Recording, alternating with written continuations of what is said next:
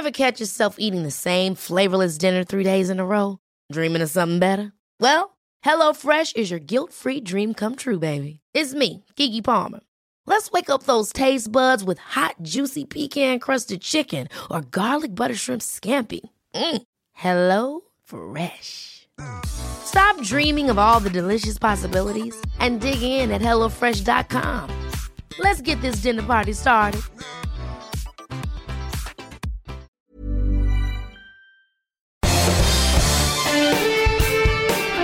Esto es Me lo dijo Adela con Adela Micha por Heraldo Radio. La imagen del día.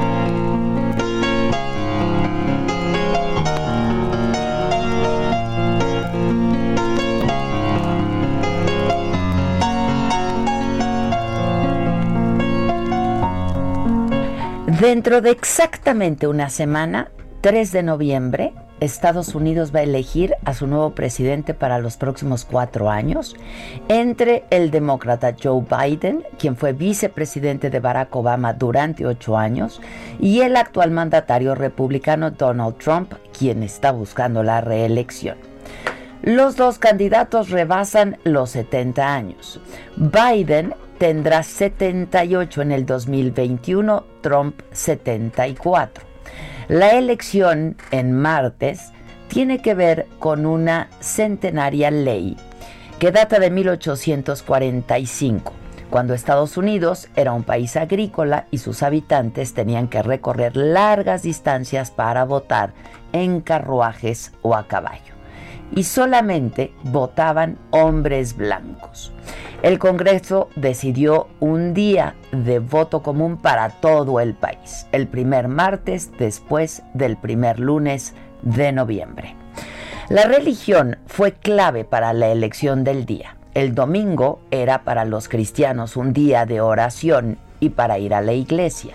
Votar los sábados entonces no estaba a debate, porque los judíos celebraban el Shabbat, su día sagrado.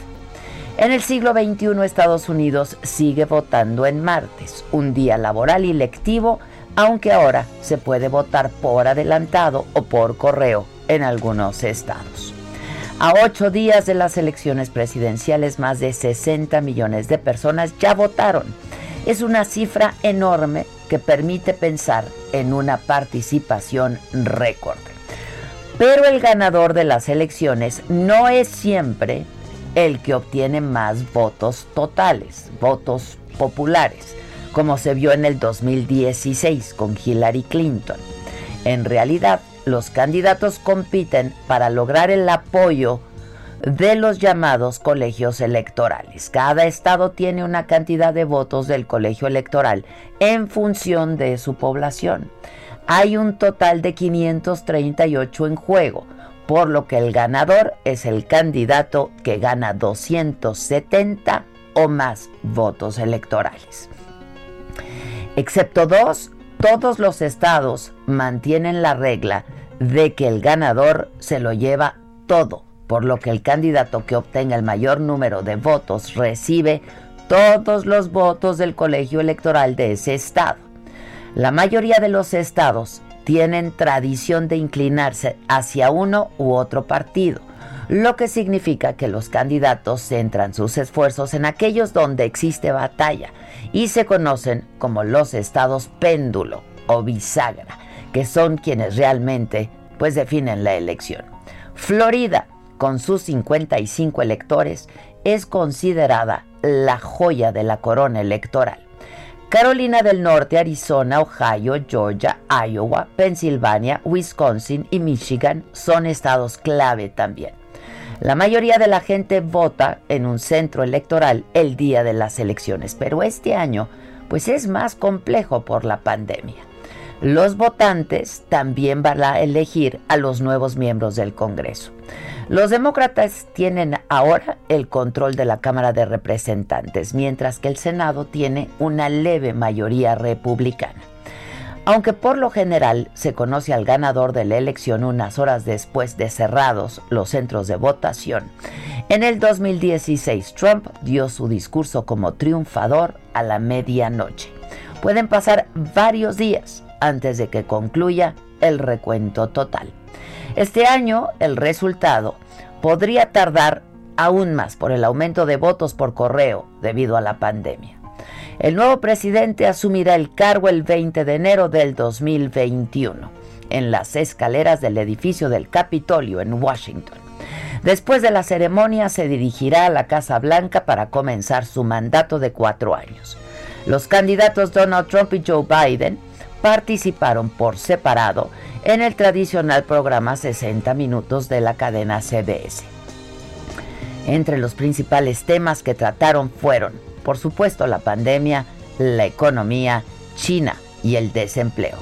El presidente Trump interrumpió la entrevista que hacía la, periodista Leslie Stoll de manera repentina por considerar que las preguntas que le estaba haciendo eran inapropiadas.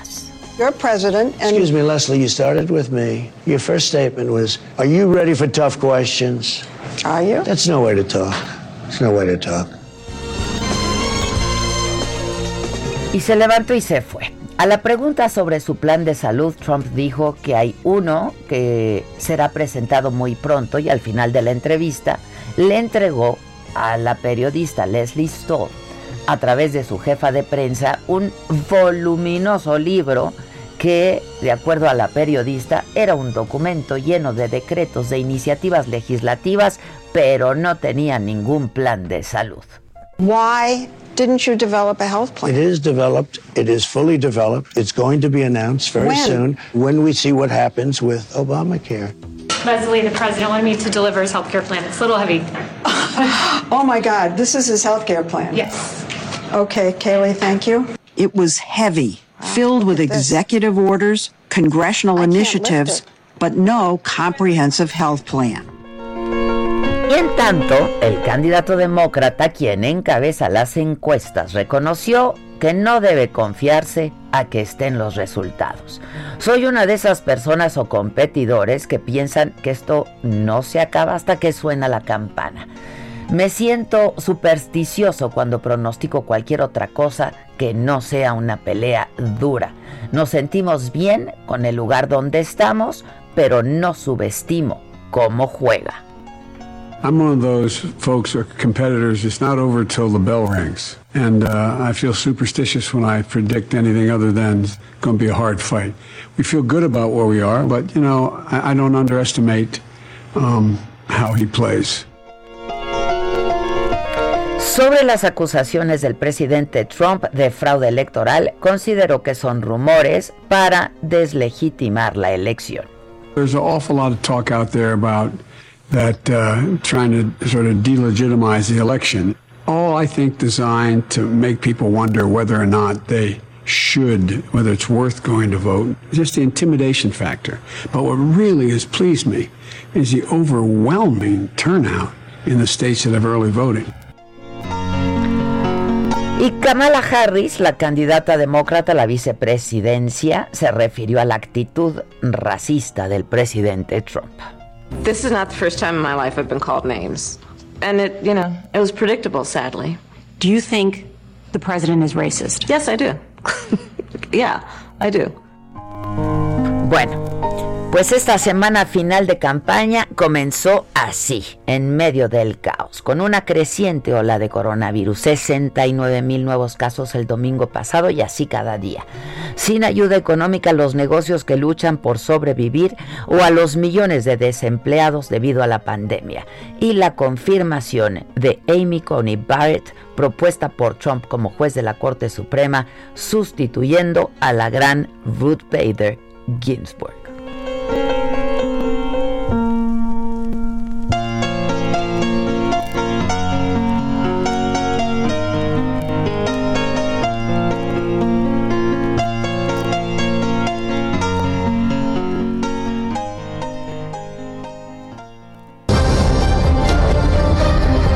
Resumen por Adela.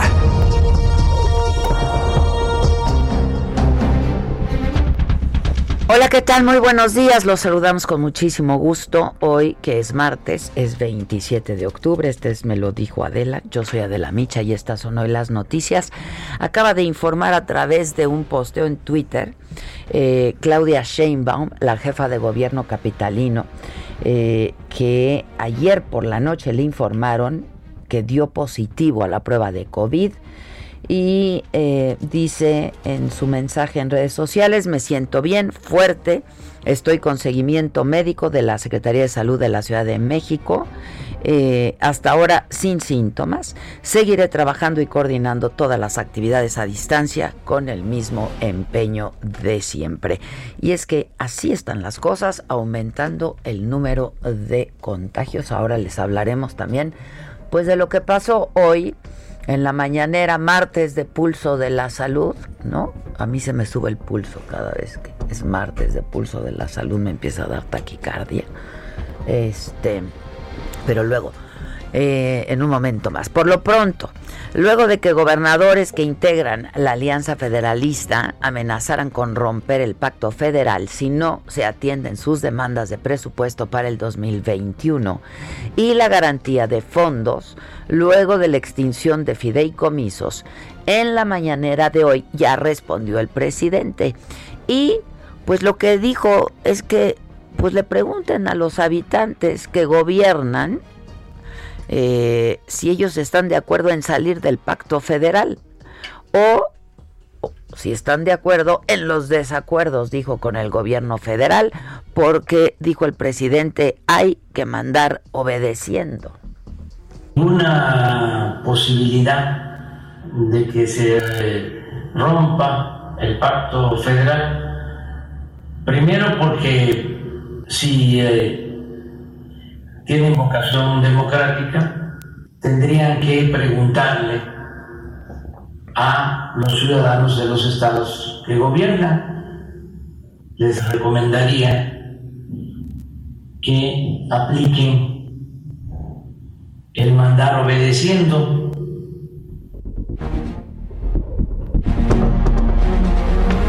Bueno, la Guardia Nacional informó que se cumplimentaron seis órdenes de aprehensión contra los elementos que participaron en una agresión que terminó con el asesinato de una mujer. Esto fue en Chihuahua, tras la toma de la presa La Boquilla en septiembre pasado. Aquí lo hemos venido informando. Y luego de una investigación hecha por la Fiscalía General de la República, el presidente también se refirió a este tema hoy. La instrucción desde el principio fue que se investigara y que este, se castigara a los presuntos responsables, que se actuara. Nosotros no vamos a encubrir a nadie, no hay impunidad en este gobierno. Y el presidente informó que esta madrugada aterrizó en plena pista del Aeropuerto Internacional de Chetumal un avión cargado con una tonelada de cocaína y que hay por ello un detenido. Hasta en la madrugada de hoy, lo que pasó en la madrugada de hoy, por ejemplo, este, aterrizó a la una de la mañana un avión con tonelada y media de cocaína en el aeropuerto de Chetumal y ya se detuvo a uno de los tripulantes, parece un extranjero, pero de inmediato tenemos información.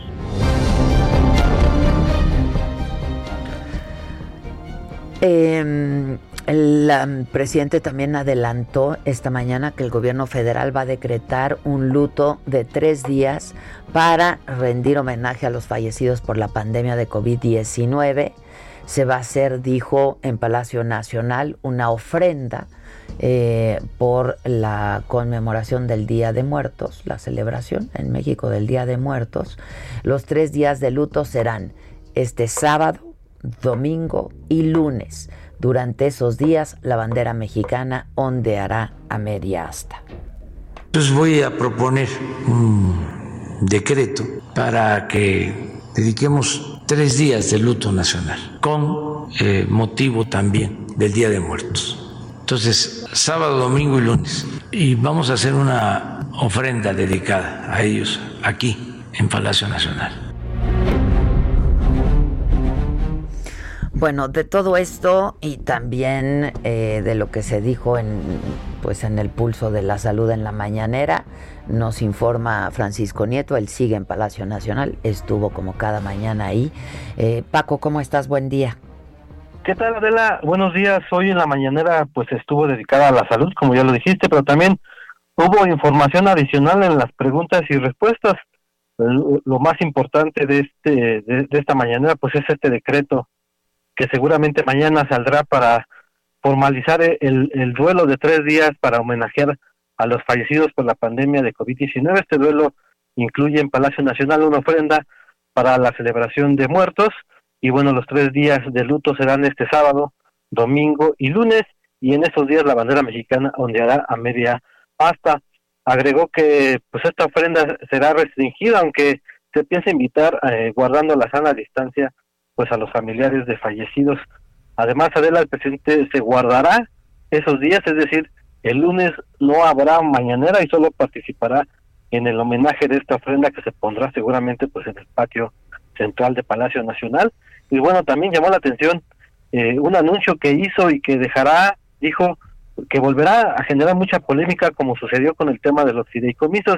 Adelantó que enviará al Congreso una iniciativa para desaparecer el outsourcing, es decir, la subcontratación que hacen las empresas. Explicó que hay un abuso de estas medidas de subcontratación afectando al trabajador, a la hacienda pública, al desarrollo del país y pues también fomenta la corrupción. Agregó que es necesario limpiar eh, pues este tema y no pueden ser cómplices desde la eh, federación pues a empresas que están, están haciendo algún tipo de ilegalidad y bueno, pues dijo que no se quiere convertir en tapadera de nadie. Y bueno, también en el tema de salud, el subsecretario Hugo López Gatel afirmó que eh, la intensidad de la mortalidad de COVID-19 en el país registra los niveles que había en abril, es decir, antes de entrar a la fase 3, aunque claro que sí hay un incremento en el porcentaje de mortalidad, especialmente en el centro norte del país, en donde pues la tendencia va a la alza, espera que pues eh, ese pico eh, no tarde mucho en bajar y bueno, adelantó que en el caso de Chihuahua, que es la entidad con más problemas en estos momentos, pues ya se están empleando algunas medidas eh, para poder mitigar esta esta tendencia al alta, se mandaron 75 doctores y personal médico a ese estado y también hablaron de un hospital móvil que estaría llegando en estos momentos al estado de Chihuahua con 20 camas disponibles y estará también llegando otro hospital móvil en los próximos días a ese estado para poder tratar de paliar este tema. Y bueno, pues también nuevamente pues el tema del cubrebocas salió a reducir en esta mañana. El subsecretario Hugo López Gatel pues nuevamente... sigue con lo mismo, ¿no? Sigue con lo mismo, caramba. Lo sobreestimó, pues dijo que eh, es un instrumento solamente auxiliar, que no ayuda, que solamente eh, pues digamos que nadie está diciendo que cure, ¿no? Pues sí, todos son todos son auxiliares como la sana distancia, como el lavado de manos, como el cubrebocas, como no asistir a lugares donde hay concentración de gente, pues sí, pues sí. Y bueno, pues siguió con este tema y dijo que aún así no se va a sancionar a nadie por no usar o usar el cubrebocas, pues en esta polémica de que si puede o no puede haber eh, toque de queda en algunos lugares del país para poder este paliar este tema, pues dijo que el presidente eh, la instrucción es que pues sea a través del convencimiento como se haga eh, las medidas de mitigación y que la gente pues eh, ya sabe cómo atender estas medidas, que es a través de, del aseo de las manos y del de la sana distancia. Y bueno pues nuevamente este tema de cubrebocas llama pues sí mira no me parece nada nada mala idea que fuera a través del convencimiento pero cómo demonios va a convencer si dice que no sirve ¿no? Pues sí, es un tema que, que sigue dando dice mucha que no polémica y que- sirve para no contagiarse, dice que solo sirve para no contagiar. Pues perdón, maestro, me parece que ya con eso tenemos, ¿no? Claro. Y bueno, por último, el presidente propuso a los gobernadores aliancistas que le pregunten a los habitantes que gobiernan si están de acuerdo en salirse del pacto federal o en los desacuerdos con el gobierno federal. Eh, les, propuso tener vocación democrática y preguntarle a la gente lo que están haciendo respecto a esta pugna que hay eh, de gobernadores aliancistas con el gobierno federal. Y bueno pues el presidente reiteró que él ve muy muy muy difícil que este pacto se pueda romper porque dice se necesita una reforma constitucional se necesita que también el poder judicial intervenga. Y bueno pues nuevamente como ayer lo dijo eh, se trata de un tema meramente electoral donde pues están buscando votos afectando pues al gobierno federal pues es parte de lo que sucedió el día de hoy Adela Ya, entonces el lunes que entra no hay mañanera. no hay mañanera nada más hay este homenaje en la, en la ofrenda que se realizará aquí en Palacio Nacional Muy bien. Bueno, pues muchas gracias. Gracias. Buenos días, ¿Qué, Adela. qué, qué, qué- qué lata, no? Qué afán. O sea, No está viendo que no lo están usando en las calles. Mucha gente no no lo está viendo que la gente se está contagiando, no está viendo que el 80% de la gente este es pues, bueno, decían que el 80, luego el 70, luego cada vez, a ver, pero que es asintomática, que no se da cuenta que tiene el COVID y que puede estar contagiando y que claro que sirve. Pues los especialistas del mundo dicen que sirve, pero claro. Pues, si Pero esto es de primer orden, ¿no? Claro, claro. Primer si orden, López ¿eh? Es timbre de orgullo. no, no, a ver, este, un especialista de este no lo tiene ni Obama. No, seguro no lo tendría. No. Te aseguro No, que no. pues no. Ni Biden. Trump sí, quisiera uno sí, como, como él. Trump quisiera Atlas. uno como él. Híjoles, híjoles, híjoles. Bueno, este. Federico Guevara desde Chihuahua, ¿cómo estás, Federico? Buenos días. Muy buenos días, Adela. La Fiscalía General de la República ejerció ya una acción penal contra seis elementos de la Guardia Nacional que fueron detenidos por una presunta participación en un ataque que provocó el fallecimiento de una mujer, Jessica Silva, y unas heridas graves que obtuvo su esposo. Esto cuando iban a bordo en una camioneta luego de estar presentes en las manifestaciones en contra de eh, esa proveeduría de agua eh, por parte de Conagua para los Estados Unidos el pasado 8 de septiembre. Eh, la mujer falleció y su cónyuge vecino recibió graves eh, lesiones, pero ya esta mañana a través de una cuenta de Twitter la Guardia Nacional informó que ya, ya se realizó la investigación correspondiente a los lamentables hechos registrados el pasado mes de septiembre en Delicias y encontró elementos suficientes para suponer la culpabilidad de algunos elementos de esta institución. Por lo anterior, estos seis elementos pues fueron detenidos eh, y el personal involucrado en un marco de legalidad y respeto, asegura el comunicado. Eh, mientras tanto, aquí en Chihuahua, pues ha habido unas manifestaciones de, pues vamos a decir, hasta de júbilo, porque realmente no sentían que la Guardia Nacional iba a dar ese siguiente paso y sobre todo, pues a- pues, desde septiembre a la fecha no se sabía absolutamente nada de qué había pasado y hoy por hoy pues ya estos elementos están, están debidamente aprendidos y seguirá el proceso legal eh, en su contra. Bueno, este.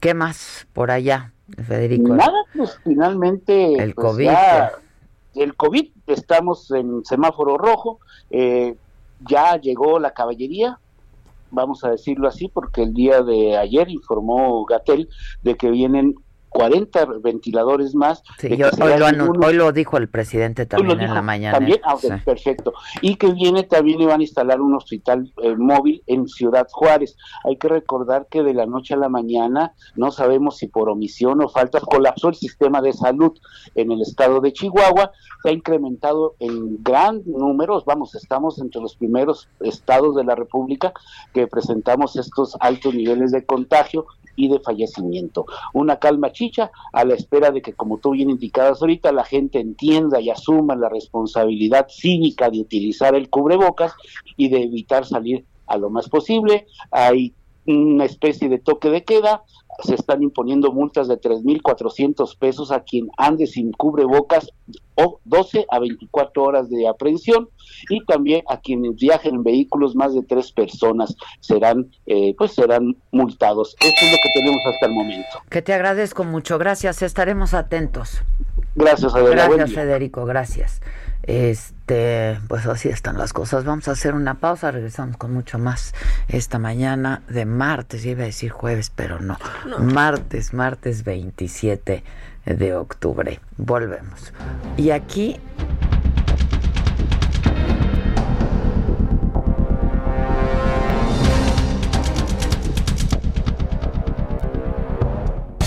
Continúa escuchando Me lo dijo Adela con Adela Micha. Regresamos después de un corte. Regresamos con más de Me lo dijo Adela por Heraldo Radio.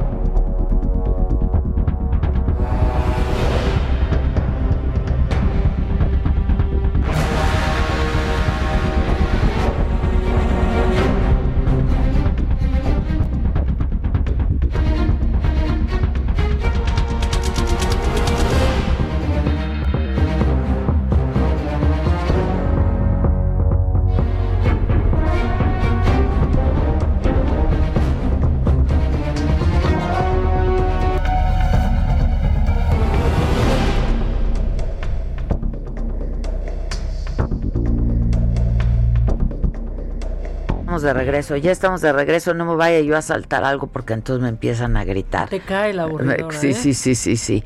Este bueno, eh, voy con quién, con Gerardo, ¿verdad? Gerardo Suárez. ¿Cómo estás, Gerardo? Muy bien, muy buenos días, Adela. Pues no, cifras, ajá, sí. Para comentarte que debido a la epidemia de COVID-19, la muerte de mujeres embarazadas y en puerperio se incrementó 29% en lo que va del año. Esto de acuerdo con datos de la Secretaría de Salud. En el Heraldo de México revisamos los reportes semanales de mortalidad materna en general y específicos para COVID-19. En estos documentos las autoridades hicieron un comparativo entre 2019 y 2020. De enero a la primera semana de octubre de 2019 habían ocurrido 534 muertes en mujeres embarazadas o después del parto, pero en el mismo periodo de este año sucedieron 689. Esto representa un aumento de 155 decesos, equivalentes a un alza de 29%. Y dicho incremento corresponde precisamente con las mujeres que dieron positivo a COVID y murieron antes, durante o después del parto. Pues al 17 de octubre se habían acumulado ya 153 muertes maternas por COVID-19. El coronavirus es desde julio la primera causa de muerte materna en México y hasta esta fecha que te comentaba Adela, hasta el 17 de octubre, ha habido 726 defunciones por esta causa. Del total, 21% han sido por coronavirus SARS-CoV-2. Luego están las hemorragias obstétricas con 17% y la enfermedad hipertensiva en el parto y puerperio con 16.8%. Y finalmente, Adela, se han diagnosticado 6.761 casos de COVID-19 en mujeres embarazadas y en puerperio. La mayoría se concentraron en la Ciudad de México, el Estado de México y Tabasco. Este es mi reporte. Pues te, te, agradezco, te agradezco mucho, Gerardo. Sí, la, la, la, mortalidad materna en México aumentó, que nos decías 29%, ¿no? En lo que va de este año. Así, así es, y pues lamentablemente ha sido una tendencia que se ha mantenido debido a la epidemia y pues el COVID ha incluso desplazado a otras causas que año con año se colocaban en los primeros lugares como hemorragias o enfermedad hipertensiva. Vamos a estar atentos. Eh, muchas gracias, gracias por el reporte.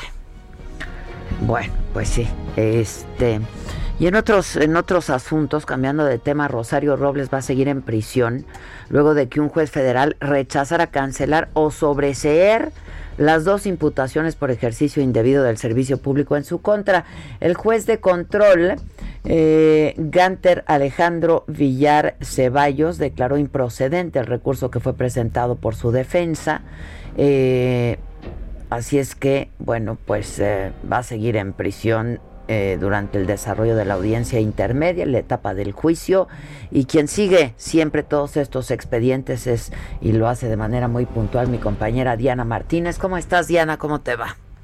Adela, ¿cómo estás? Muy buen día. Pues sí, ayer se realizó esta audiencia en el Centro de Justicia Penal Federal con sede en el Reclusorio Sur. Y pues bueno, a 14 meses ya privada de su libertad en la cárcel de Santa Marta, Catitla, por el delito de ejercicio indebido del servicio público, la exsecretaria de Desarrollo Social, Rosario Robles, fracasó en un nuevo intento por recuperar su libertad. Eh, la exfuncionaria arribó al Centro de Justicia eh, por la mañana, ahí se realizó la, la audiencia en la que se debatió esta petición de que se anule la, acusación en su contra por considerar que este tipo penal fue derogado desde 2006. El juez Ganter Alejandro Villar Ceballos determinó que es improcedente el sobreseimiento de la causa penal que solicitó la exfuncionaria, por lo que el proceso eh, va a continuar. Eh, en la etapa intermedia, el juicio oral, hasta dictarse una, una sentencia de la, de acuerdo con la defensa eh, de Robles, eh, la Ley Federal de Presupuesto y Responsabilidad Hacendaria que regula el actuar de los servidores públicos que se encargan de manejar recursos públicos, indica en un artículo transitorio, en el segundo artículo transitorio, que cualquier disposición que resulte contraria a lo que esa ley establece y sanciona, pues ya queda derogada. Uno de los argumentos es que en todo caso el procedimiento para sancionar sería por la vía administrativa administrativa y no penal, como actualmente pues se señala a Robles con base en el Código Penal Federal. Eh, minutos, eh, horas antes de, que se realizara la audiencia, Rosario Robles difundió en su cuenta de Twitter una, una carta en donde señala que pues la Fiscalía ha ofrecido impunidad a sus ex colaboradores a cambio de algunas declaraciones a modo Adela.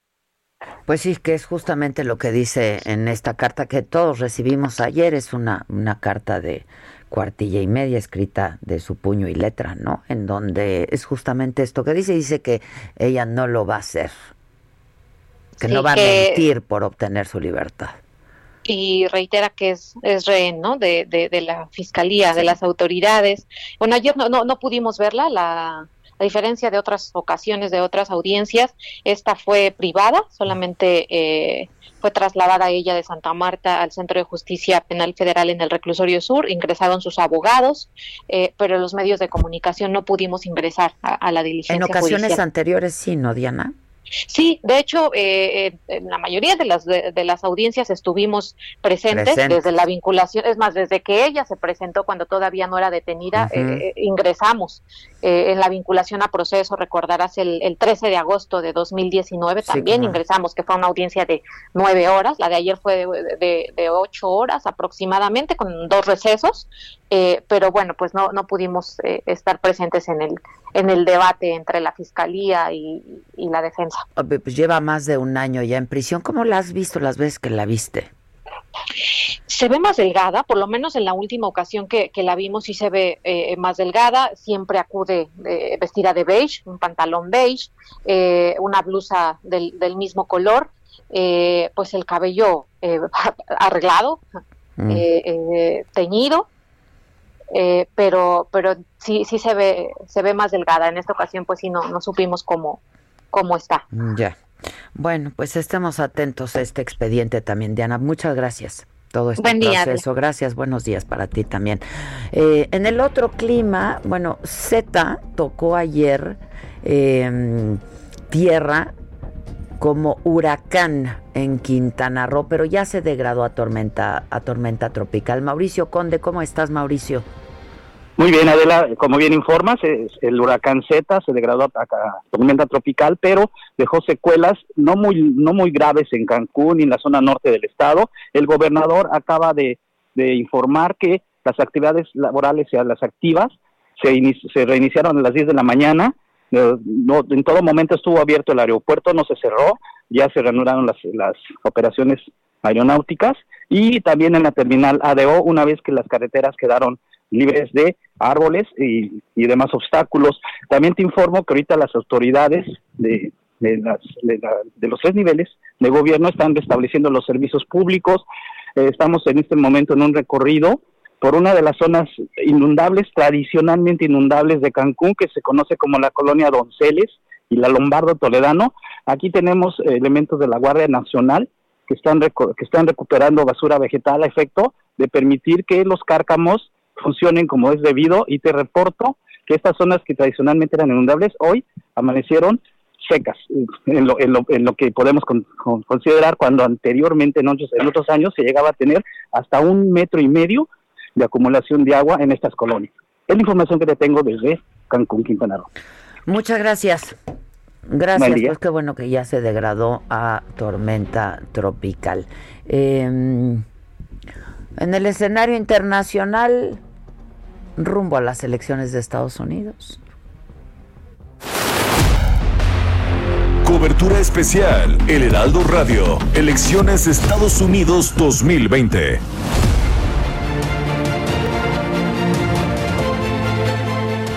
Bueno, este, como decíamos en la entrada, estamos justo a una semana de que se celebren las elecciones en Estados Unidos.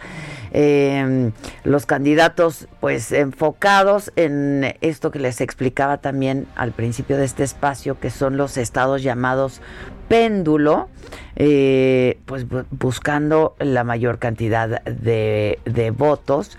Las encuestas dan una ventaja al demócrata Joe Biden.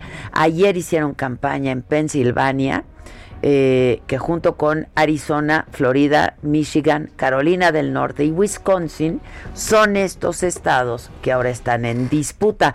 Y bueno, pues no hay un claro ganador todavía, pero de acuerdo a algunas encuestas al sitio de análisis Real Clear Politics, Biden lleva la ventaja en estos estados que son eh, y serán definitorios. En casi todos los demás, pues la contienda al parecer se perfila, se perfila muy cerrado. El Vaticano adelantó que la ceremonia de Navidad que va a encabezar el Papa Francisco se va a llevar a cabo sin la presencia de fieles, esto es por la pandemia del COVID. En un mensaje enviado a las delegaciones extranjeras de la Santa Sede, eh, la Secretaría de Estado del Vaticano informó que las ceremonias de Navidad a las que asiste el cuerpo diplomático se van a realizar de manera privada y la homilía de Navidad, la del 24 de diciembre por la noche y la bendición Urbe et Orbi del Papa a la ciudad de Roma y al mundo se mantiene pero también sin público. La OMS advierte, la Organización Mundial de la Salud, que será imposible controlar la pandemia si la gente no cree en el virus y no cumple las medidas como el distanciamiento social, evitar las multitudes y usar las mascarillas. Por favor, ya no ya no se sabe de qué manera decirlo. Ahora, si luego en la mañanera nos dicen que pues pues que no sirve de mucho, ¿no? Este el cubrebocas que pues es una herramienta. Sí, sí, sí, eso, eso es lo que es. Nadie dijo otra cosa. En fin, este, ¿qué quieren? ¿El macabrón? ¿Macabrón? Vamos a lo macabrón. Esto es Lo Macabrón. Empiezo hasta bailando. Está bailando el macabrón. Oye, este, hoy los piteros están compartiendo este que, que los emociona. Dice, los usuarios en Twitter escriben cosas que los a mí no me emociona ya nada. Te iba a decir, ¿y qué dicen? Para ver. Te voy a decir qué dicen, por ejemplo, el carrito del café con pan, o sea, Juan. Ah, ¿no? sí, es una pequeña emoción. Ya ni pasa. Los ofrendas del Día de Muerte. No, no, no están muy creepy este año, Justo ¿no? eso decíamos ayer que este Es que aquí en el Heraldo pusieron una que a mí sí me gustó porque es revolucionaria, ¿no? Pero está muy creepy ahorita las ofrendas. Este. Sí, con la muerte tan cerca, el altar. Da otro sentimiento, sí, ¿eh? sí. A mí, por lo menos. Que, que les emociona cuando ven cada que cada vez falta menos para la Navidad. No, a mí no me emociona eso tampoco. Me emociona cuando veo que ya me depositaron. No, a mí tampoco me emociona eso. Me emociona cuando llega- veo y vuelvo a ver la maldad de la niña que arruinó el pastel de su hermana. Ah, me choca eso a mí. No, ya a ella estamos le emociona. perdidas. A ella le emociona. Este, y luego también están compartiendo lo que les da susto. Ahí te va. Cuando llegan los recibos de la Comisión Federal de Electricidad, Más altos ahora. suscribo. No que no, no que no. Más altos ahora. Este, cuando tu novia te dice, no me ha bajado. sí, pues sí. Cuando por error, ese está. Cuando enviaste por error un mensaje a la persona equivocada. Híjole. Ese sí, No, no, Te no. empieza a dar taquicardia. Bendito ¿no? sea el poder borrar, pero hay cuentas, hay chats en los que no puedes borrar. No, y luego, pues a lo mejor ya es demasiado tarde. Sí. Yo me ha pasado que borro y dicen el, el, el meme este de el sticker de, eso de Diosito sabe". sa- Diosito sabe lo que escribiste. Cuando estás durmiendo y de la nada sientes que te caes. Cuando toco mi bolsillo y no siento mi celular. Ah, microinfarto es ahí. Sí, también. Bueno, pues vamos con lo macabro. Bueno, pues ahí te va, porque, bueno, este, lo Claudia Sheinbaum, ¿no? Que, que acaba de dar positivo, Positivo. pero no tiene síntomas. Síntomas. La ventaja de poderte hacer Y una ella- prueba y ella- síntomas. Y ella siempre usa el tapabocas. Sí. Sí, sí.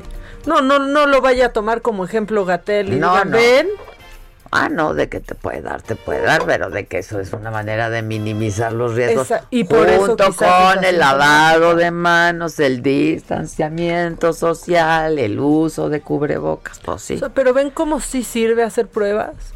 Además, Claudia Sheinbaum no se sentía mal, Pero, pues, estuvo seguramente expuesta a alguien no, y por seguramente eso- o por también control, se ¿no? las hace periódicamente. Por cierto.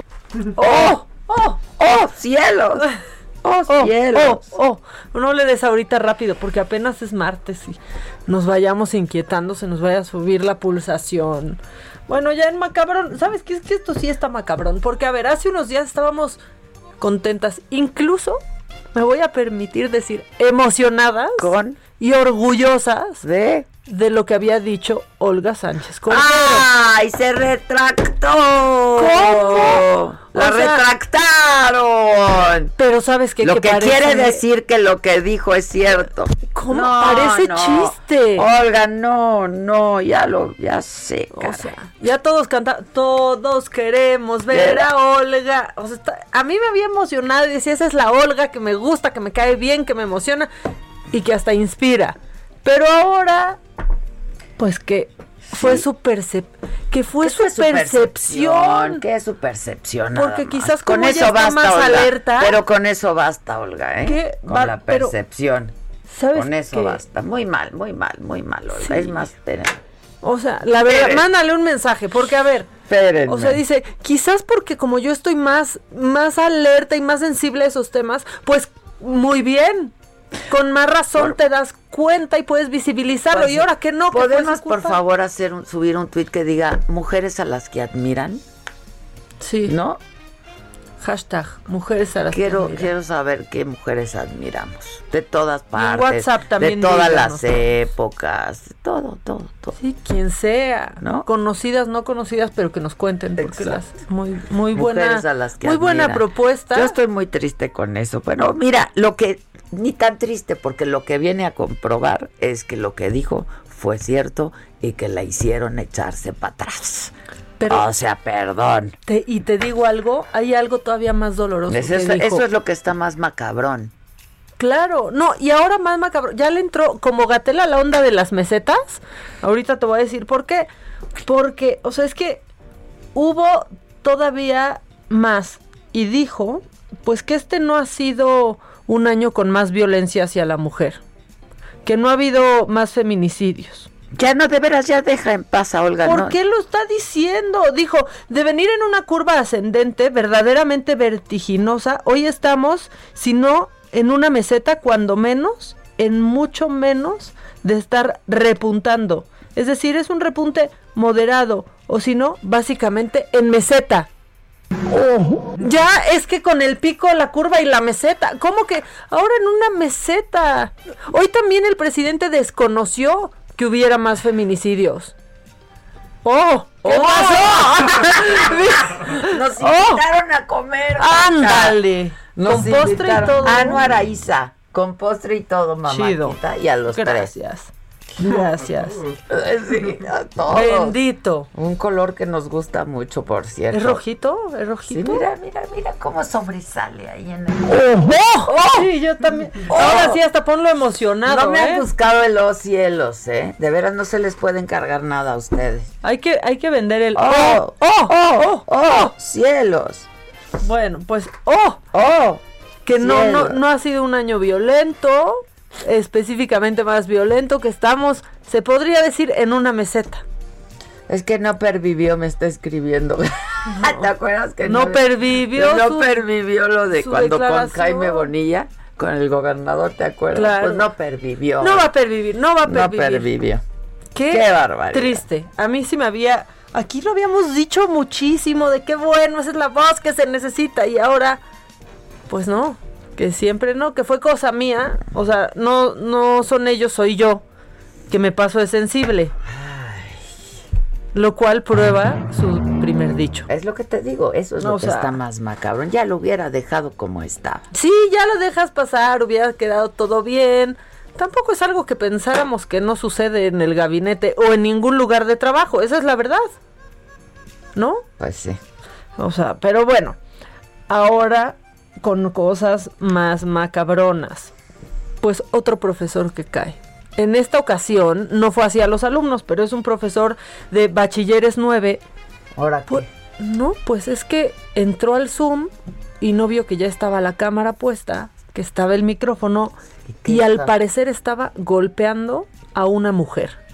Escuchen por favor y después cuando se da cuenta dice algo así como, hola muchachos, como si no pasara nada, escuchen por favor. Te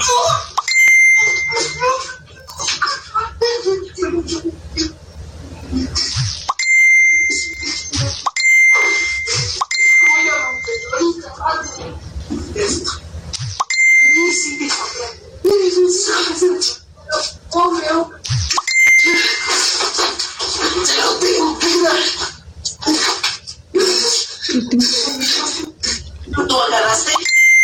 si lo hubieras perdido no más. Hola, jóvenes. Le dice, hola jóvenes. Qué horror, qué vergüenza. Y procede a quitar el sonido y si lo dejamos correr tantito hasta el final, una de las alumnas dice, mamá, ¿qué acaba de pasar? ¿Qué acaba de pasar, mamá? Quita el sonido. Le quitó el sonido. Mamá, ¿qué acaba de pasar? Le le quitó el sonido. No, no. No ha habido No. Y- Nada que diga aún el colegio de bachilleres, ninguna postura, no han emitido un solo comunicado, pero pues está muy claro, ¿no? No, no, claro que está clarísimo. O sea, no, no hay duda, porque de pronto en el tuit, eh, Brujas del Mar es quien denunció esto, quien subió este video. No se puede ver bien la, la identidad del profesor, pero leyendo abajo del tuit decían, ¿y no, habré, no habría estado viendo la tele? No, no. No. O sea, no lo Es creo. obvio, Sale el niño a decir, mamá, ¿qué pasó? ¿Qué acabamos de ver? ¿Qué acaba de pasar? Pero bueno, no, nadie ha hecho nada. Y nadie dice Qué nada. Sí, barbaridad. barbaridad. Macabrón está también que en TV Azteca ya quieran regresarnos al, Ah, regresar a los niños a la escuela. ¡Qué bárbaro! O sea, sí hay lugares en donde se ha hecho, pero lo están haciendo muy bien por grupos. No todos los grupos van todos los días, ¿no? Este, pero aquí alguien me dijo, si aquí no pueden controlar una, si en estas escuelas no pueden controlar una epidemia de piojos que puedan eh, Sí, controlar sí es cierto. ¿eh? Es cierto. Es, Es verdad. cierto. Y aparte en sociedades donde desde el gobierno se ha promovido el uso del cubrebocas, las pruebas, Adela, las pruebas a los grupos, a los niños. Pues espérense tantito, ¿no? Qué barbaridad. O sea, espérense tantito y en pleno rebrote. Pero bueno, tal vez ellos también creen en esto y entonces este por eso es que ya piensan que vamos a regresar a las escuelas y demás porque Nicolás Maduro Ay, lo ya, anunció. Ya, ya, ya. Él ya, ya, tiene ya. la cura. Él tiene la cura. Nicolás Maduro, quien ha hecho cosas increíbles como hablar de la multiplicación de los penes. ¿Te acuerdas cuando se equivocó? y, Es la- y- espectacular. y- y habla con los pajaritos. Eh, con el de pajarito, penes. con el pajarito de, de aquel, Sí, de, Chávez, ya te la sí, Chávez. Pero si quieren Bueno, lo oímos y nos vamos a un corte y regresamos. Hoy puedo decir oficialmente, oficialmente, que esta molécula que fue aplicada para hepatitis C, virus del papiloma humano, para el ébola y otras enfermedades, ha sido probada para COVID-19. Se ha hecho todas las investigaciones en el Instituto Venezolano de Investigaciones Científicas la disertación en el laboratorio con la molécula del DR10, como se denomina, fue aislada totalmente y posteriormente fue confrontada la molécula con el virus. Continúa escuchando Me lo dijo Adela con Adela Micha. Regresamos después de un corte. Esto es Me lo dijo Adela con Adela Micha.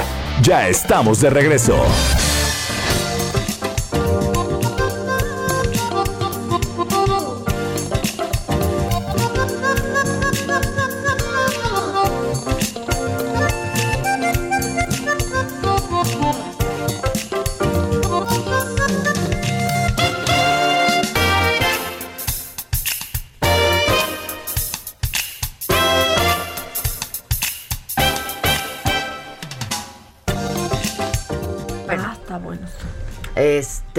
Ya estamos de regreso, son las 11 de la mañana y eh, pues ayer les hablamos de esta conferencia que dieron los 10 gobernadores de la Alianza Federalista. También ya les dije hace un rato lo que dijo eh, el presidente sobre esto en la mañanera. eh, y bueno, pues entre otras cosas les dijo pues que le pregunten a sus gobernados, ¿no? Este dijo porque, a ver, los gobernadores de la Alianza Federalista amenazan con romper con el pacto federal si no atienden el gobierno federal sus presupuestos para el próximo año. Este, y entonces eh, hoy el presidente les respondió diciéndoles pues que pues, les pregunten a sus gobernados si quieren romper con el gobierno federal o no. Y Alfaro, el gobernador de Jalisco, ya le respondió al presidente. Escuché la respuesta del presidente en la mañanera y tengo una respuesta muy concreta, respetuosa para el presidente de México. En Jalisco le tomamos la palabra. En Jalisco vamos a iniciar a partir de este momento la ruta para hacer una consulta a los ciudadanos de Jalisco para saber si están de acuerdo en que nuestro Estado permanezca en esta relación abusiva con la Federación. El presidente dice que hay que preguntar a la gente, comparto su opinión. Vamos a iniciar ya este proceso de consulta y le vamos a preguntar a los ciudadanos de, eh, de Jalisco si estamos dispuestos a mantener eh, una relación en la cual Jalisco aporta muchísimo a la federación y lo que recibe son eh, malos tratos, groserías y desdenes como los que vimos el día de hoy. Y segundo, eh, porque también lo dice el presidente, la respuesta que yo le diría a esto de que por vernos o darnos una cita se puede lastimar la investidura presidencial, yo creo que presidente eh, reunirse con los gobernadores no le quita nada, no lo hace menos presidente. Me parece que el negarse al diálogo republicano, eso sí lastima la investidura presidencial. Híjoles, pues sí, a ver si podemos comunicarnos con él y podemos hablar, hablar con el gobernador de Jalisco. Mientras seguimos con lo macabrón. Más macabrón. Oye, nos están escribiendo muchísimo en Twitter con esto de las mujeres que, que admiran. Dice, a mi jefecita, a ti, Hombre. admiraba a Olga Sánchez Cordero hasta que se nos desdijo. Mucha gente, pues sigan mandando mientras seguimos aquí con lo, con lo macabrón. Apenas es martes y ya, o sea, ya se me rompió el corazón, por ejemplo, con lo de Olga Sánchez Cordero. Esa ya. No, tampoco es para tanto para que se te rompa el corazón. sí, no, sí. Que no, Maca, ¿Por qué que no, Pa- al bueno. contrario, nada más viene a comprobar lo que dijo primero. La hicieron desdecirse. Me afectó Se de- muchísimo. se desdijo. Se desdigió, se, Se desdigió. desdigió. ¿Cómo? Pero bueno, lo bueno es que ya viene la cura, ¿no? Y viene de Venezuela. ¿Qué tal eso? Exacto, la cura de Venezuela. La cura de Venezuela. Y en más noticias de COVID está circulando, ya sabes, estas notas falsas de un estudio de una universidad inglesa muy famosa, ni siquiera ponen el nombre y demás. A ver, no crean, no crean que por desinfectarse bien la boca con enjuague bucal van a poder prevenir el COVID. ¿Ya escucharon esa noticia? Si la escucharon, si la compartieron en WhatsApp, si la dijeron en la comida del domingo, es falsa y están bien mensos. Ya te había llegado, a mí sí me llegó por, por WhatsApp como en grupos desconocidos, o sea, No, como en grupos de mucha Eso gente. sirve para quitarte. Eso sirve para que aguantes el tapabocas. Y entonces no digas que el tapabocas huele, feo, Huele. porque te tengo noticias. El tapabocas no huele, te huele a ti la la boca. boca. O sea, es tu halitosis recalcitrante. Pero bueno, eh, según esto, el supuesto médico internista que hizo este, pues este estudio dice, los pacientes se pueden recuperar si realizan un correcto aseo bucal. Esto ayuda a evitar que el virus se multiplique en la persona infectada. Cuenta que tuvo dos pacientes, una señora diabética y otra sin, sin factores de riesgo, que a ambas les explicó que el aseo bucal es importante, cosa Claro que cierta, sí es cierto. cosa cierta, pero que después de los primeros días, como el virus se aloja en la nariz, la boca y la garganta, pues si se desinfecta varias veces, ¿no? Si se desinfecta una y otra vez, puede ser que mates al virus. Esto es falso. Está macabrón que lo crean, está macabrón que lo compartan. No es real. Lo que sí está macabrón es que pues no utilicen este estas armas para lavarse la boca a diario. No, sí, o sea, esto no es novedad. Varias veces al día, tres veces Tres. al día, ¿no? Este, sí. O sea, porque luego ahí andan unos que desde la mañana que salen de su casa hasta la noche. No, señor. No, no. Así no, hay tapabocas que dure. Oye, o sea, tú. qué bárbaro. que, que sacan el olor así bien. Que No, no, no, el olorón, Y híjole. yo como soy de las que me, me como cosas en la noche, En la noche. me paro y me lavo. Entonces digo, ya, ahora sí, ya con esto ya no voy a volver a comer, ¿no? Yo lo uso como táctica. Yo como, también, no, pero a mí no me sirve la táctica. Sí, uno descubre Y de- lo bueno es que te la puedes volver a lavar y por ende puedes volver eh, a, a comer. Y luego, otra cosa que está, la verdad está macabrona y hemos hablado mucho de eso, tú y yo hemos dicho, es que no queremos hacer nada después de radio si tenemos alguna otra obligación. Una- Nos es- pesa la vida, no es queremos. Apatía, es apatía. Esto, de esto vamos a hablar hoy en la noche también, en Saga Live, con el doctor Armando Barriguete, eh, uno de los mejores psiquiatras, psicólogos que hay en este país, este, y que además está dando un curso a médicos del Instituto Mexicano del Seguro Social. Eso está muy, muy interesante. eh, pues de cómo tratar emocional y psicológicamente también a los pacientes, a los familiares de los pacientes, ¿no? Este, porque ayer que leíamos este, esta columna de, de Francisco Moreno, ese pasaje donde dice vas a urgencias, dejas a tu familiar y no sabes si lo vas a volver a ver, es brutal, ¿no? Es Y desde es- su punto de vista eso sí médico, rompe el corazón, Maca. Sí, no Olga Sánchez también. Cordero. No, pues es que ya me acostumbré a que me lo rompa también mucho porque luego, bueno, Bueno. La cosa es que lo que estamos sufriendo, dicen los expertos, es una disociación afectiva. O sea, tenemos un cóctel que es desmotivación, apatía, cansancio físico y agotamiento mental. Yo tengo todas esas. Yo también. Esa es la verdad. Palomita, palomita, palomita, O sea- palomita. A ver, repite. Check, check, check, Sí, check, check. puro check. Ok. Apatía. Sí. Cansancio físico. Sí. Y agotamiento mental. Sí. Y que de plano nos ponemos como así cuando pones a descansar la computadora y prefieres no sentir, no sentir nada. Y no todo es desesperanza. Bueno, sí, casi todo parece ser desesperanza, pero estos, pues en este ensayo, estos expertos nos recomiendan cosas, Adela, que tal vez igual te lo van a decir hoy en la saga, pero quizás debamos hacer caso a, a esto. Primero, que respiremos profundo y que tengamos una nueva rutina que cambiemos lo que hemos estado haciendo. También dicen que sí, que al principio pero Ya, tienen es- más. Eso está como, ve al mercado y compra 50 gramos de ganas. No, No. hija, pues si lo que no puede uno es ni con la rutina, ni con la vieja, ni con la nueva, ni con la que está por Pero ver. mira, lo que dicen es, despiértate a la misma hora, trabajes o no, Eso. trata de mantener tu rutina de inicio del día, duérmete a la misma hora, no dejes de hacer ejercicio, come a tus horas, ¿no? Y lo que nos dicen es seguir con la actividad física, que eso sí ha afectado muchísimo a la gente, gente de plano que paró todo. Hoy podemos seguir un poco más con la actividad física y hacer ejercicio, ¿no? ¿Hiciste Eh, ayer? Sí, sí hice.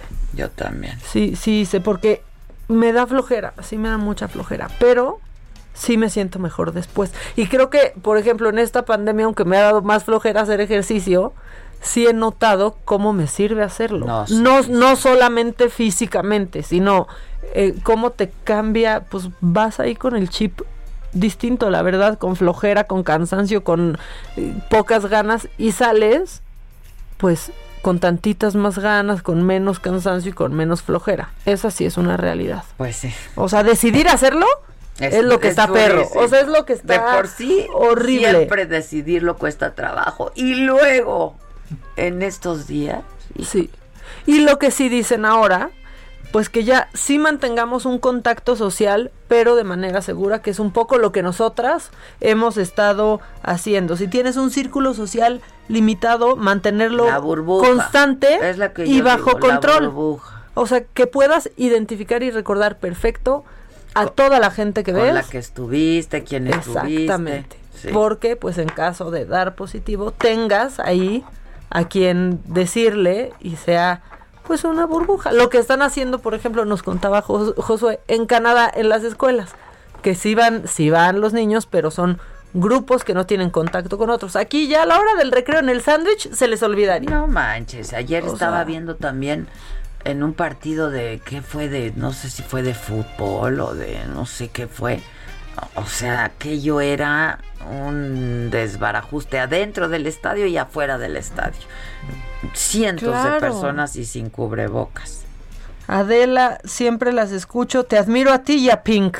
Está- Ay, mira, eso está muy- hombre, gracias. O sea, ya me hicieron el día. Habla de los contrastes en la vida, ¿eh? Hombre. Eh, a mi mamá, que a su edad está terminando la preparatoria para seguir su sueño y estudiar ciencias políticas, y mandan bien. foto de la mamá. Uy, súper. Ven, es que sí hay una parte bonita, hay algo positivo que podemos decir ahorita. A mi esposa que es doctora, a mi mamá que es mi ídola, a las que se levantan bien temprano, llevan a sus hijos a la guardería, se van a trabajar, pasan a hacer las compras, pasan por sus hijos a la guardería, llegan a casa a hacer la tarea y comida y duermen cinco horas y no se quejan de la vida. A esas admiro. Pues sí, Nos dicen en. Twitter.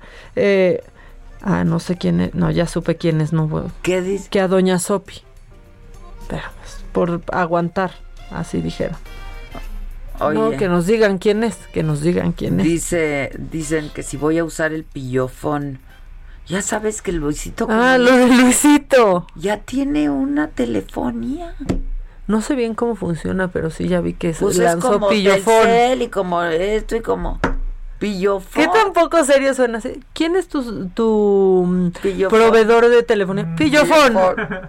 ¿No? Este, Ah, que si vimos, eso está, está padrísimo, que si vimos a Adele en SNL el fin de semana, vi cachitos. Adele es una mujer que admiro. sí, yo también. Hizo un, un monólogo de entrada en SNL que estuvo muy bueno, Ade, en donde, pues sí, también está esto de no hablar de que las mujeres más flacas son más bellas, ¿no? Que la salud no está ahí. Y sí, también, pero está este lado de las mujeres que pierden peso y están felices de decirlo y de comentarlo. Y de pronto hizo un chiste buenísimo en donde dice que, pues debido a las complicaciones y a las restricciones que hay por esta pandemia, solo podía viajar la mitad de ella a Estados Unidos y que escogió a su mejor mitad.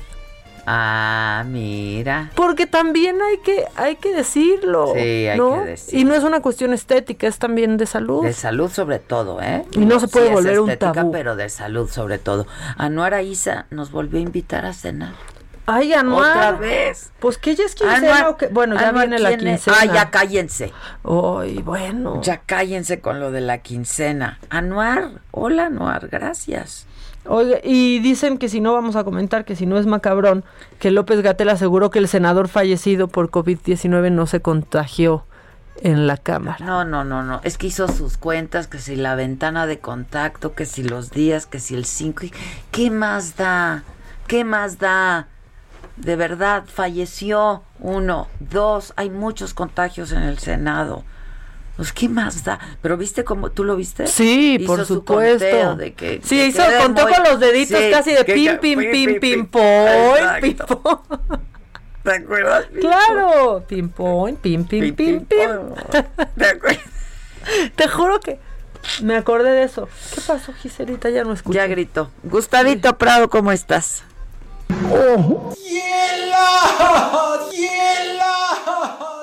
Trapos Trendo. ¿Qué pasó? ¿Qué pasó? Ah. No, le salió bien. Dije, nos hackearon, No, ¿no? yo también. Gustavito, ¿cómo estás? ¿Y tú cómo estás, Adela? ¿Cómo estás, Maca? Bien. Bien, ¿y tú a qué mujeres admiras? ¿A qué mujeres admiro? Pues Sí. mira, yo toda la vida he trabajado y la única vez que eh, tuve un jefe que no servía para nada fue el único jefe hombre que tuve en mi vida. Ah, Por, favor, para que se den cuenta. La- o sea, todo, siempre viví bajo un matriarcado, particularmente hubo una mujer que fundó el Centro de la Imagen, donde yo fui curador muchos años, Ajá. que se llamaba Patricia Mendoza y acaba de fallecer, falleció este año. Y esa mujer era verdaderamente el motor de la fotografía mexicana. Ella inventó un festival que se llamaba Fotoseptiembre y era una fuerza de la naturaleza, no se detenía ante nada, este, inteligente, propositiva, no, no, era genial. Y pues, por supuesto, era una mujer, Patricia Mendoza. Fíjate. Hay mujeres admirables, ¿no? Muchas, Adela, muchas. La verdad que sí.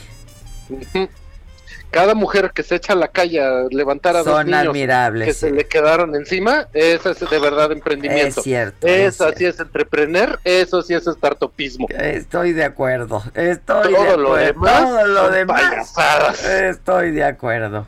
Que el startup, bueno, ni modo.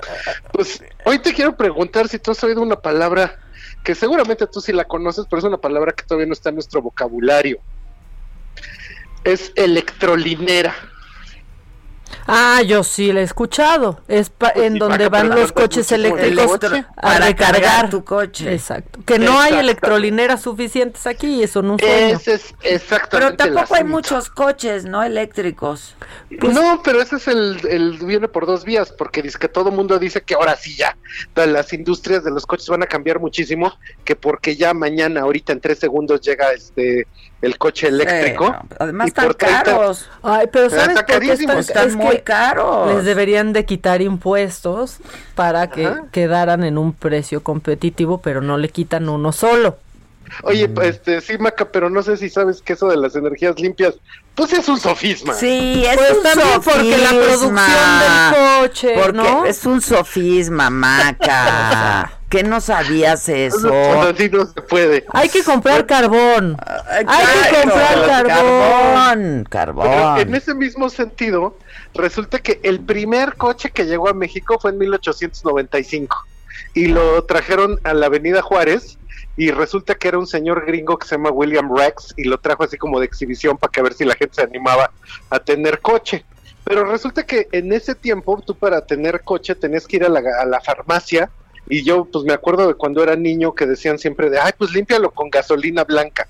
Entonces las farmacias vendían gasolina, tú ibas con tu bidón e ibas corriendo a ponérselo a tu coche, pero eso, eso lo que hacía es que el coche no era independiente porque tenías que estar en una distancia tal en que siempre te tocara una gasolinera en medio. Y eso que suena una locura, pues ya para 1910 ya había 10 mil coches y pues esto empezaba a ser un problema bien grande. Pero sorprendentemente, la primera gasolinera como la entendemos ahora, la pusieron en 1935 y fue, le llamaban estación de servicio. Poquito después viene la expropiación petrolera y entonces ahí sí empezaron a poner gasolineras.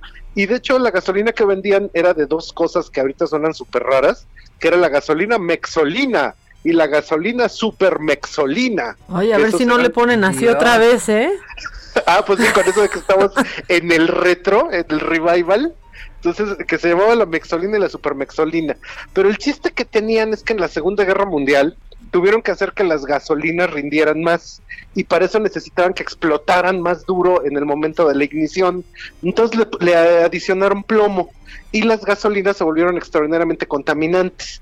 Y no fue sino hasta los años 70 que inventaron esto de la magnacin. Pero esto es muy curioso porque más o menos hay una red de 15 mil gasolineras en México. Y si nosotros estuviéramos pensando que el coche eléctrico va a pegar algún día, entonces tú tendrías que hablar que hay autonomía suficiente para que vayas de electrolinera a electrolinera. Pero ahorita el problema es que la primera electrolinera la puso Mancera la puso cerca del zócalo. Ahorita tú pasas y es así de llorar porque ya le arrancaron la manguera, ya está toda. Qué raro. Están abandonadas, funcionan a la mitad. En las Cibeles también había una. Ajá. Impresionante, ¿no? Y resulta que esto está como los celulares, que ya ves que siempre anda uno diciendo, hay quien trae cargador de tal marca, porque resulta que Tesla tiene su entrada, cada coche tiene su entrada y dice que el coche eléctrico mexicano, el Sacua, te dice que si tú te avientas con el coche, te van a poner tu propia conexión que la CFE, a ver si te la autoriza, porque ya ven que la CFE es muy de avanzada, pura innovación. Entonces, a ver si te la dejan poner de tu ventana a la calle para que cargues tu cable sote, ¿no? Como trenza de Rapunzel. Entonces, el verdadero problema para que existan los coches eléctricos es que existiera la infraestructura de electrolinera pero en cierto gobierno que no ve las energías limpias como opción, pues en seis años no lo vamos a ver, ¿eh? Y la gran cuestión es que en México el parque vehicular se renueva cada 16 años, lo cual quiere decir que los coches más viejitos ahorita, pues más o menos son de 2004, digamos, claro, por supuesto, carcachas de 1980 allá afuera, pero esto tiene que ver con que es más caro seguirlas componiendo que comprarte uno nuevo. Y si en 16 años se compone el, el parque vehicular, pues eso quería decir que si ahorita todos los coches se volvieron eléctricos en este instante los que se venden, eso tendría impacto al 100% hasta el año 2036, casi 2040. Así que la idea del coche eléctrico que se vuelva omnipresente todavía le cuelga. Sí. Sí. Sí, oh, mira, y a pesar de que los únicos que tienen cargadores distintos son Tesla, todas las marcas tienen homologación, o sea, puedes usar cualquier cargador en, en cualquier... El genérico. Exactamente, cualquiera sirve a menos que tengas un, un Tesla. Pero yo intenté irme en un coche eléctrico en carretera, aún teniendo la autonomía, y casi me regreso en plataforma. Ajá. Pues sí, porque en carretera obviamente gastas más, porque la batería se, o sea, si usas la radio, pero aire acondicionado, pues se jala la batería y llegas a lugares donde no hay la infraestructura para hacerlo. Sí, claro. Híjole. Pues eso está gravísimo, porque entonces estamos hablando de algo que es una magnífica utopía, pero que pues todavía no podemos, a menos de que de veras la gente allá arriba dijera, pues sí, vamos a hacer la transformación, porque a final de cuentas el coche eléctrico pues, se puede mover con, con viento, se puede mover con hidroeléctrica, se puede mover con energía limpia, pero pues no hay para cuándo, ¿eh? No, O con carbón hay que intentar. No, no, echamos carbón. Van a comprar más. sí, van a comprar más. Lo cual es verdaderamente increíble porque entonces la apuesta para el futuro, pues como que no está pasando, ¿verdad? Pues es que también como pues que, no quieren. Es un sofisma. Entiéndanlo, por favor. Ni modo. Pues sí. Oye, Gus, tú deberías de ver y también recomendarle a la gente que nos escucha. Este documental seguro ya lo viste. Who Killed the Electric Car? Ah, claro. Es increíble. Porque el complot que hubo para que no saliera. Desde los 90, un coche de General Motors que se volvió ilegal en realidad, porque toda la industria petrolera y la familia Bush pues se ampararon para que este coche no pudiera venderse y no dejara de consumirse. Y en el mismo tono de ideas hay ahorita un documental que se llama The Planet of the Humans, el planeta de los humanos, como con tipografía del planeta de los simios, es de Michael Moore y es precisamente como la, el cambio a las energías limpias, es- o sea, este no es del coche, este es de todas las energías limpias y todo lo que está detrás para que no suceda. Mm, pues sí. Está en YouTube, ¿eh? está abierto para todos. Me, me, me hace sentido. ¿Cómo se pues llama? The Planet of the Humans. Ah, ok, ok, hay que ver. Acaba de salir, salió como finales del 19. Ah, pues hay que verlo, porque a mí me ha dado por ver documentales ahora. Uy, a mí también, los de la Deutsche huele en YouTube. E hijo, se entera uno de todo. Ay, mándame links, ¿no? Órale, sí, claro que sí. Ya estás. ¿Eh? Sale Les abrazo mucho, síganos en 3.mx. Nos vemos la semana que entra. Bye, ya bye. estás, bye, trendo.mx. Los, lo- qué bueno es Gustavo, ¿eh? Muy, qué bien bueno explica, es. Gustavo. Trendo.mx. Vamos a hacer una pausa y ya volvemos, no se vayan.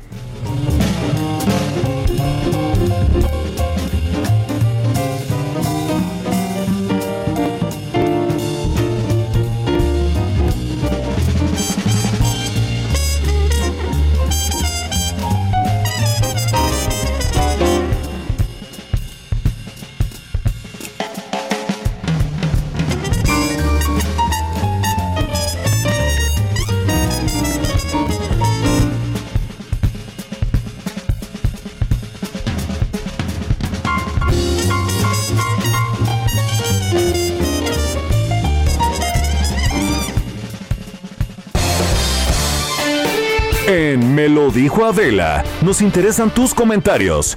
Escríbenos al 5521 537126. Continúa escuchando Me lo dijo Adela con Adela Micha. Regresamos después de un corte. Regresamos con más de Me lo dijo Adela por Heraldo Radio.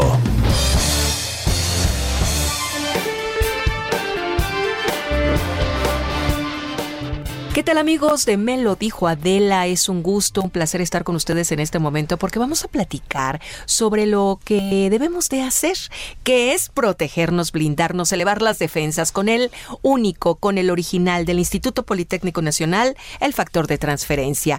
Y ya está lista Aris Chávez, como siempre, atenta y a tiempo. Adelante, buenos días. Siempre es un placer venir a este programa a platicarles sobre temas eh, de salud, de belleza también, ¿por qué no? Pero en esta ocasión quiero platicarles de un tratamiento que me han preguntado muchísimo últimamente porque hay muchas personas que durante toda esta pandemia lo han estado tomando y sabes qué, no se han contagiado. Eso es una maravilla. Entonces, claro que todos estamos buscando reforzar nuestras defensas y actualmente no existe ningún tratamiento salvo este del Instituto Politécnico Nacional que pueda ayudarnos a elevar nuestras defensas de tal manera. Es decir, claro que el que tú comas bien ayuda, Sí. que tomes vitaminas, eh, que cuides una dieta Que balanceada. hagas un poco de ejercicio, pienses bonito, escuches música linda. Por eso es importante decir, bueno, además de esas cosas que yo sé que debo de hacer, ¿qué otra cosa puedo tomar para elevar nuestras defensas de una manera científica, permíteme decírtelo, porque comprobado. este tratamiento ha ganado Premio Nacional de Ciencias, lo he platicado en otras ocasiones, incluso de otros países no lo piden porque saben de su Sí. efectividad, tiene un reconocimiento a nivel internacional. Este tratamiento, tomarlo todos los días, eleva nuestras defensas hasta en un 470%. Eso nos ha permitido crear una barrera protectora que haga mucho más difícil un contagio. Actualmente, en personas, digamos, sanas como preventivo, sería lo ideal. Pero, ¿qué pasa con esos pacientes que dicen, pues a mí ya se me hizo tarde, porque además ya me estoy enferma, tengo diabetes, tengo cáncer, eh, tengo alguna enfermedad eh, complicada?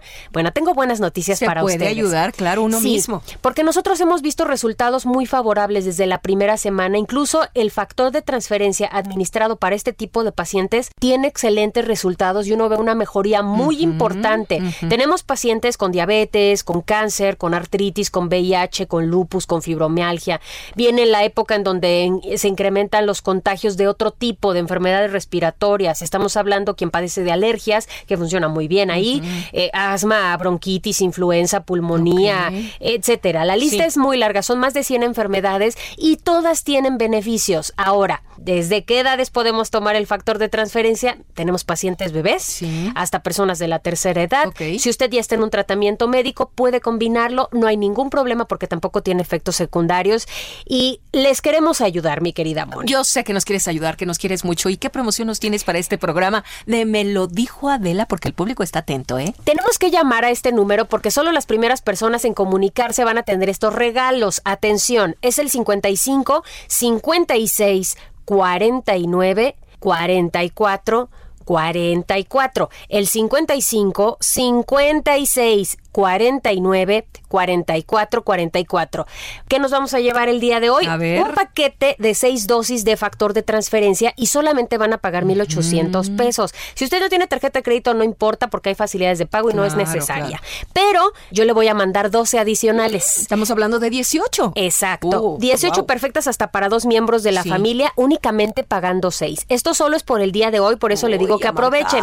Y además en este paquete, miren esta cajita que te puse aquí, viene incluida una careta de máxima protección para que salgamos a la calle bien protegidos, una máscara en 95 Sí. de grado hospitalario y un gel antibacterial con 80% de alcohol. ¿Quiere esos regalos? Llame. A ver. 55 56 49 44 44. Perfecto. A marcar en este momento y digan que lo escucharon aquí en el Heraldo Radio. Gracias, Aris. Gracias a ti. Amigos, continuamos. Gracias.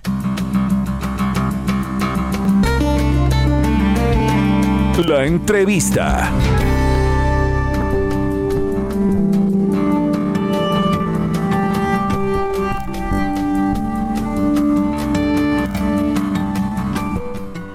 ¿Ya estamos? Estamos de regreso y, eh, bueno, decíamos que estábamos tratando de localizar al gobernador de Jalisco, Enrique Alfaro. Finalmente ya lo tenemos en la línea telefónica. Eh, ¿Cómo estás, gobernador? Muy bien, Adela, un saludarte. Igualmente, gobernador. Oye, eh, transmitimos hace un rato una declaración, eh, pues breve, que hiciste respondiéndole al presidente lo que dijo esta mañana que, eh, pues lo que ustedes deberían de hacer, los gobernadores de la Alianza Federalista, eh, pues que están analizando la posibilidad de romper el pacto federal si es que no se atienden sus demandas. Este, pues el, presidente, tú lo escuchaste, eh, dijo, pues mejor pregúntenle a sus gobernados, ¿no? Si eso es lo que quieren hacer. Este, y parece que estos desacuerdos y hasta enfrentamientos no paran, gobernador, y es lo que menos necesita este pa- país en este momento, ¿no? Sí, pero lo que tampoco necesita este país, Adela, es sometimiento al poder presidencial. No es posible que cuando los gobernadores planteamos con respeto la necesidad de una reunión con el presidente de la República para poder corregir los abusos que se están cometiendo con el presupuesto de egresos del año próximo, la respuesta del presidente sea que el que los gobernadores nos, reuni- nos reunamos con el presidente lastima la investidura presidencial. No, es- eso es absurdo. O sea, el que los gobernadores platiquen con el presidente es el auténtico diálogo republicano. Lo que lastima la investidura presidencial es negarse a eso. Nosotros no le estamos eh, eh, faltando el respeto, no le estamos ofendiendo, le estamos diciendo que el presupuesto que presentó al Congreso y que quiere aprobar la mayoría de Morena es un presupuesto que lastima a los estados, que le quita a los estados lo que nos corresponde. Lo que le estamos diciendo al presidente es que tenemos que arreglar eso. Yo no veo en dónde está el pleito en ese sentido. Ahora el presidente nos contesta eh, en la mañanera, como suele ser, imagínate nomás. Nosotros tenemos que enterarnos de la opinión del presidente viendo una rueda de prensa. Eh, nos contesta en la mañanera que si de veras estamos pensando en que los estados puedan salirse del pacto, particularmente del pacto fiscal, que ese es el tema de fondo, pues que le preguntemos a la gente. Entonces la respuesta de mi parte de una vez al presidente es, le tomamos la palabra. En Jalisco arrancamos de inmediato los preparativos para una consulta ciudadana, para preguntarle al pueblo de Jalisco si estamos dispuestos a permanecer en un convenio de coordinación fiscal que nos quita a los jaliscienses lo que nos corresponde. Y vamos a ver qué opinan los ciudadanos. Creo, Adela, lo coincido contigo, en que lo que debería de estar sucediendo no es este ejercicio de consultas, sino un esfuerzo por encontrar soluciones a nuestros problemas y a nuestras diferencias. Pero cuando lo único que encontramos son portazos en nuestras narices, pues me parece que eh, está cometiéndose un error, pero por supuesto que no podemos tampoco eh, eh, seguir abonando a este despropósito y bueno, pues si el presidente lo que necesita es que los ciudadanos se expresen en una consulta, en Jalisco lo vamos a hacer. Hoy ahí hice el primer ejercicio, estaba en un evento con todos los ganaderos o con todas las asociaciones ganaderas de Jalisco. Les pregunté, muy sencillo, de frente, a mano alzada, fue por unanimidad el respaldo de esa reunión para decirnos no podemos permanecer en un esquema de ese tipo en el que se le está faltando el respeto a Jalisco. Ahora, en beneficio de la audiencia, y yo coincido contigo, ¿eh? Este, eso de que faltaría la investidura, caray, pues se está reuniendo con los ejecutivos, en todo caso se reuniría con los ejecutivos de cada estado, ¿no? Este, con el poder ejecutivo de cada estado. Este, eh, pero en beneficio de la audiencia, ¿qué significa romper con el pacto federal? Pues que los estados podrían iniciar la ruta para crear sus propios sistemas de administración tributaria y que los impuestos y que los impuestos que paguemos en Jalisco se queden en Jalisco. Nosotros no queremos eso, Adela. Esa no es nuestra ruta. Lo que queremos es que haya un pacto fiscal que sea justo y equitativo, porque también entendemos que los estados que tienen más dinero deben de ayudar a los estados que tienen menos dinero. Ese es un principio de subsidiariedad básico.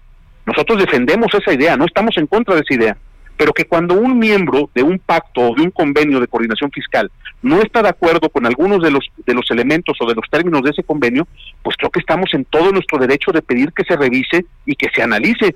Y lo único que hemos encontrado como respuesta, pues es las descalificaciones que oímos todos los días que hace el presidente, que lo único que dice es que son temas electorales, cuando bien nos va, porque también ha llegado al extremo de decir pues que esto es un asunto de corrupción y de conservadurismo, ¿no? Que es la respuesta automática. Entonces lo que queremos decirle al presidente es que no, no es eso.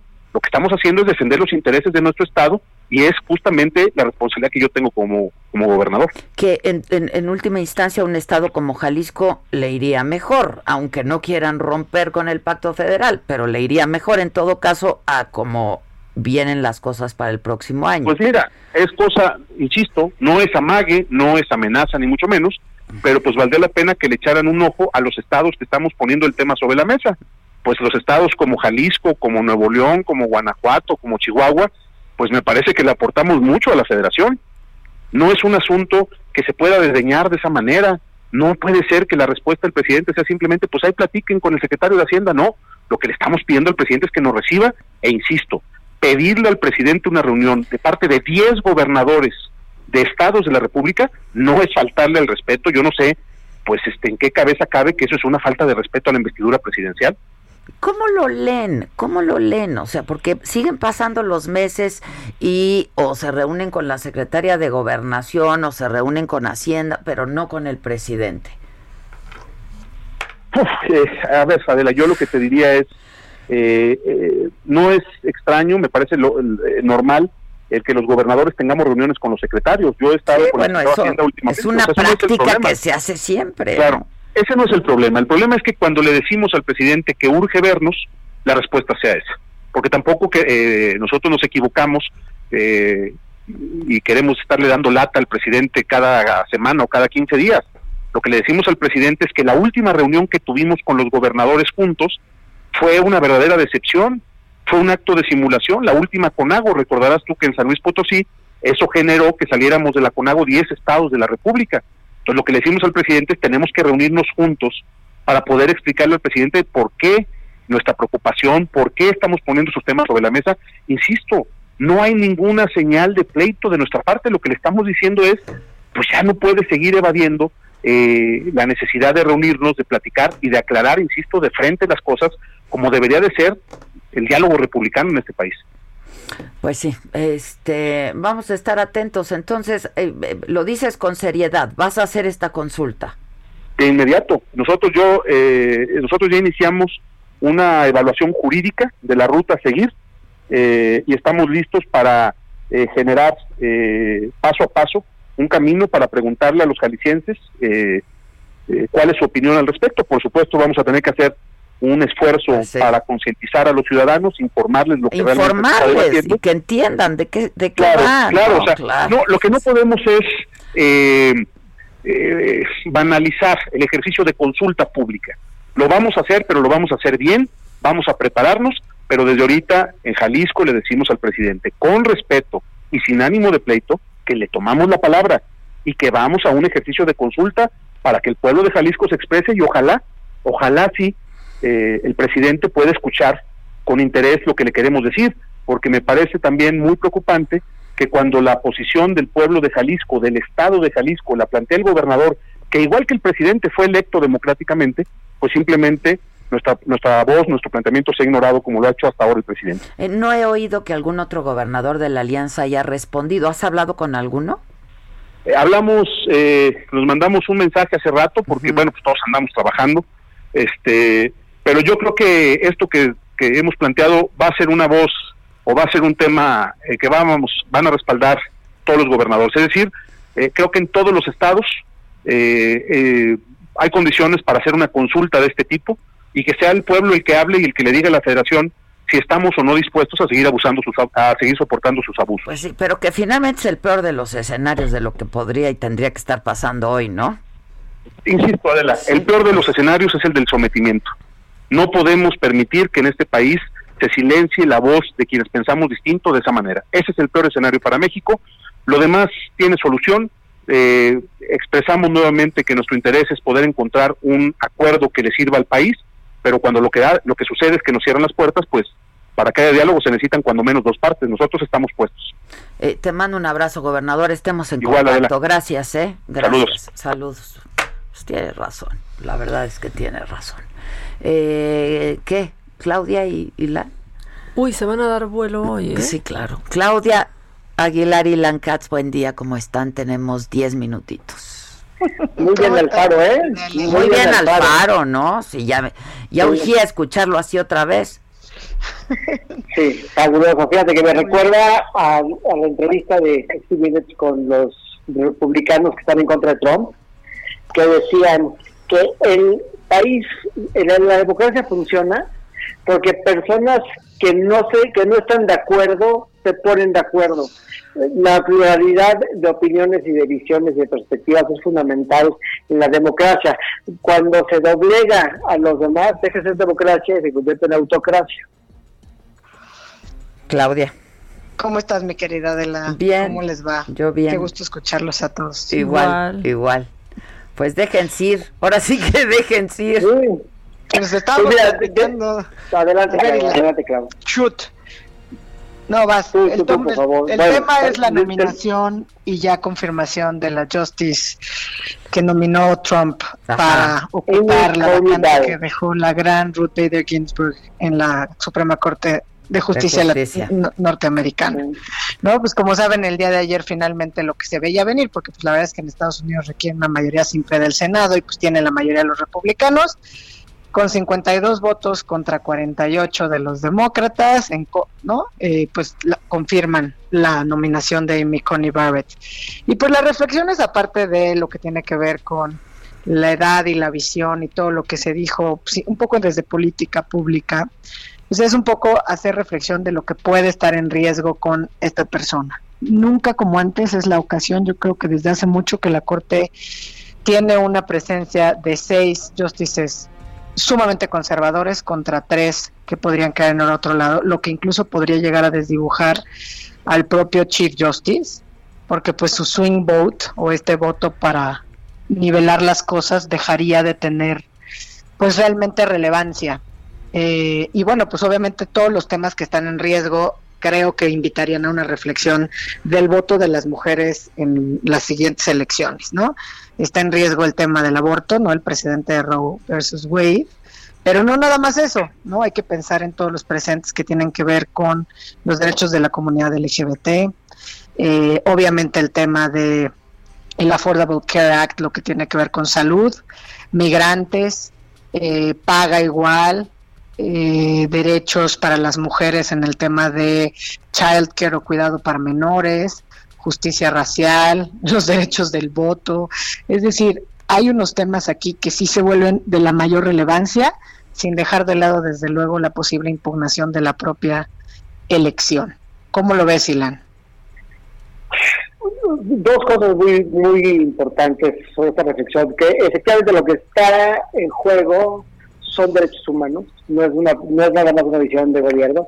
Pero decía el periodista de CNN, Jarita Calla, que esta es la primera vez que una elección en Estados Unidos se trata de quiénes son y no de qué piensan. Y eso es muy importante, porque esta elección que todo indica que la va a perder Trump, es una elección de gente que está dispuesta a todo para avanzar una agenda política, y eso es lo que vimos en la Corte. McConnell, que es el gran que se lleva el premio de hipócrita del siglo, este, ayer dijo una cosa muy importante, y lo que dijo es, todo lo que hicimos fue legal porque teníamos la mayoría. No somos hipócritas, no somos mentirosos, no somos tramposos, porque todo lo que hicimos lo pudimos hacer porque tenemos la mayoría. Y eso me lleva al siguiente punto, es ¿qué va a pasar? Si efectivamente ganan el Senado y ganan la presidencia, o aunque no la presidencia, si solo ganan el Senado, que es sumamente probable, lo que va a pasar, en mi opinión, es que van sin duda a aumentar el número de ministros en la Corte, cosa que ha pasado ya siete veces en la historia de Estados Unidos y el último que lo trató de hacer fue este Franklin Delano Roosevelt en la depresión, aunque no fue necesario, y van a generar una Corte mucho más equilibrada y los republicanos van a hacer berrinche, pero lo que van a contestar los demócratas es pues no es trampa, porque tenemos la mayoría y como tenemos la mayoría es legal y se aguantan y cantan. Y hasta ahí mis comentarios, Adela. verdad de comentario es igual de preocupante que los anteriores, ¿no? Venir a decir o a justificar que tu decisión es legal porque tienes la mayoría, lo único que hace es evidenciar que si lo que está en riesgo son los derechos humanos y los derechos humanos por definición son contramayoritarios, estamos en graves problemas, ¿no? Eh, evidentemente, pues fue, un gran cinismo el de nuestro querido representante republicano, eh, porque justamente fue quien le exigió al presidente Obama, cuando murió el Justice Scalia, o más bien cuando logró que en el Senado pues no se procesaran ni se hicieran las audiencias para la nominación. Aquí estamos a ocho días de la elección. Esto hace que históricamente, literal, en toda la historia de las nominaciones a la Corte Suprema de Estados Unidos, es la más cercana a una elección.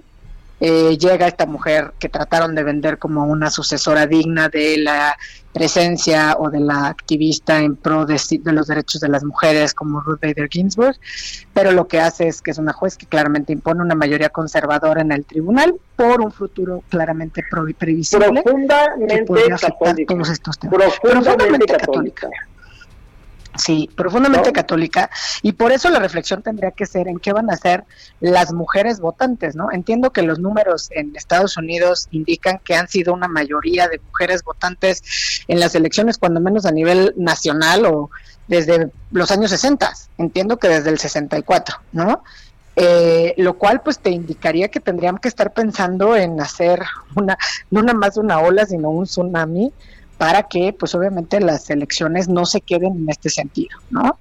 Eh, y como última reflexión nada más, Claudia, perdón, el editorial del Times de hoy lo que le dice al Senado y al Partido Republicano es, por ganar una silla en, en, eh, en la Corte, perdieron el alma porque lo que sabemos de los economistas es que cuando la cooperación falla, lo único que queda es la retaliación, eh, eh, es el golpeteo de regreso. Y va a haber un golpeteo de regreso y se van a equilibrar las cosas y va a ser en muchos aspectos el fin de la cooperación bilateral de Estados Unidos, mínimo en los próximos cuatro años. Sí, incluso el líder eh, republicano eh, Chuck Schumer justamente lo que dijo es que había sido uno de los días más oscuros en los 231 años de historia del Senado y que recordarían todo. demócrata. Sí, demócrata, perdón. El líder demócrata dijo y justamente que las consecuencias de esa confirmación se verían durante generaciones y que se arrepentiría profundamente, ¿no? Y esperemos que pues siempre queda este rasgo de esperanza en que un juez constitucional acuda y haga su trabajo y deje de lado las, ahora sí que las filias, las fobias y sobre todo pues los rosarios y las, que las creencias religiosas en su casa, que es donde, donde pertenecen, ¿no? En el fuero interno y no en su tarea, pero pues la verdad es que sus precedentes en la Corte de Apelaciones pues muestran lo contrario. Pues bueno, este pues ya el próximo martes elecciones en Estados Unidos va a ser bien interesante saber eh, pues sí, como todo parece indicar, gana Biden. ¿Cómo va a cortar esto en la relación con México, no? Sin duda. yo creo que no va a ser mal, pero lo que es Wisconsin, Pensilvania y Michigan indican que van para Biden y si eso es real, entonces ya ganó la elección por mucho. Pues sí, vamos a ver. Estaremos que se mantengan esos números. Os toca en martes, así es que lo estaremos hablando. Un abrazo, Adela. Les mando un beso. Gracias, gracias.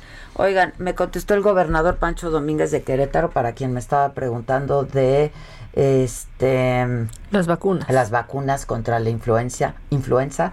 Dice, "Hola, Adela, tenemos y todos los días la aplicamos en diferentes puestos de vacunación. En un rato te paso ya cuántas hemos aplicado." Y yo a ustedes, por supuesto, este para, para darles la, la información. ¿Tienes algún audio o algo? Muchos, de la gente que nos está escribiendo y nos da tiempo de pasar uno rápido, rápido. Ahí va.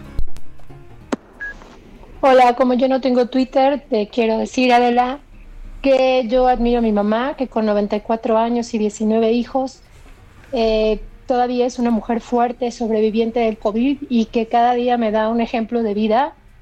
Y también admiro a las mujeres que solas sacan adelante a sus hijos. ¿19 hijos? Y 44 años. ¡Wow! Con tu mamá. Claro 94 que Esas son años. mujeres, caramba. Y sobreviviente COVID. De COVID. ¡Wow! Sí, felicidades. ¿Cómo se llama? La verdad es que sí. Ay, no sé, no dijo, Este- pero aquí hay otro. ¿Nos da tiempo uno más? Uno más. Viene. Adela, yo admiro a mi esposa porque a pesar de que es 20 años menor que yo, yo tengo 40 No, y yo ella te admiro 20. a ti. Estoy bien feo, pues se fijó en mí. Ay, Aparte, bueno, tiene un carácter de la fregada también, pero bueno, eso es otra cosa. Oye, eh, no está. A ver, déjame ver si está feo. No, está promedio. O sea, ¿Promedio? sí, sí te rayaste tú. No, no. Pero se- se feo fue. no. Ay, feo, feo no estás. Promedio, No, promediando. Está promedio, está promedio. Fue buena cruza, como dirían. O sea, muy bonito el bebé. familia. Oigan, pues ya nos vamos. Gracias siempre. Nos escuchamos mañana en punto de las 10 de la mañana por el Heraldo Radio. Esto es Me lo dijo Adela todos los días, de lunes a viernes. Y por supuesto, nos pueden seguir en la plataforma de Saga, en Facebook y en YouTube. Los espero esta noche. ¿Vas a hacer macanota? Sí, ahí iba a chiflar. Sí. Iba a decir, Ok, Sí. 5 de la tarde Macanota, 7 de la noche Saga Live, va a estar con nosotros Consuelo Duval, eh, va a estar un gran, gran médico. Esto fue Me lo dijo Adela con Adela Micha por Heraldo Radio.